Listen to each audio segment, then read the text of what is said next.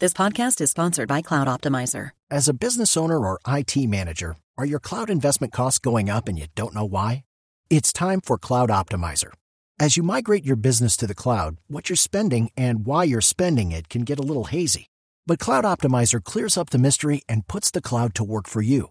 Cloud Optimizer starts by analyzing usage patterns, right sizing resources, leveraging discounts you may not be aware of, implementing automation, and much more. And by reducing unnecessary expenses and maximizing performance, Cloud Optimizer guarantees you a savings of five times what you spend for their service. As you utilize cloud based services more and more, you don't have to lose sight or control of your spend. You can stay agile, streamline your costs, and optimize your performance, plus save significant money with Cloud Optimizer. Make the cloud work for you with Cloud Optimizer. Get a free assessment and find out how much you can save by going to cloudoptimizer.com. Go to cloudoptimizer.com for your free assessment. That's cloudoptimizer.com. Hola, porque esto es una lucha por la convicción, por los ideales, por los sueños. Esto no tiene fecha de vencimiento, esto es un proyecto de vida. Y mientras que yo tenga energía, estoy en esa lucha y así lo he hecho. Y hoy es la fiscalía a la fiscalía, en todas partes. Hemos demostrado cómo se hace política y cómo se hace de manera decente, transparente, con toda la convicción, repito, que es una palabra muy importante para levantarse uno todos los días, enfrentar lo que se tiene que enfrentar y nunca amilanarse.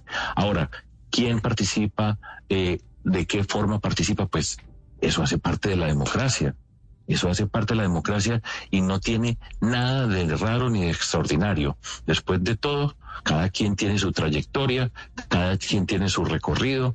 Eh, Alejandro tiene su trayectoria, trabajó en Planeación Nacional del gobierno del presidente Uribe, trabajó con el presidente Santos, tenía un puesto de lo más envidiable que hay en el mundo académico, que es ser rector de la Universidad de los Andes, y escogió este camino. Y lo que he dicho a mi amigo, yo le deseo lo mejor y me parece muy bien que participe en política porque este es un mundo distinto y esto ojalá que sea desde ahora y para siempre porque necesitamos personas participando en política.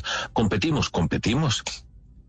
¿Cómo competimos? Como siempre he competido, con decencia, en la competencia y en la, el manejo de lo público. Esa es la forma que yo he escogido, esa es mi vida y es sobre eso que estamos hablando y tengo porque ya he aprendido muchísimas cosas en este recorrido, tengo la convicción de que este es el momento para el cambio que nosotros queremos liderar, trabajando desde la coalición de la esperanza y quiero ser yo la persona que lidere ese cambio. Y lo que va a pasar, como siempre ha pasado, es a Fajardo le ponen todos los obstáculos y por todos ha respondido. Y nunca se ha asustado, nunca se ha salido de su línea de respeto, de esencia, de una forma de la política distinta, alternativa para llegar al poder y para gobernar. Y eso va a terminar, como siempre, a favor, porque la gente entiende y dice, este señor tiene una riqueza y es la confianza y es la transparencia y eso es muy importante en política y eso no lo regalan. Eso es años trabajando de manera coherente y consistente.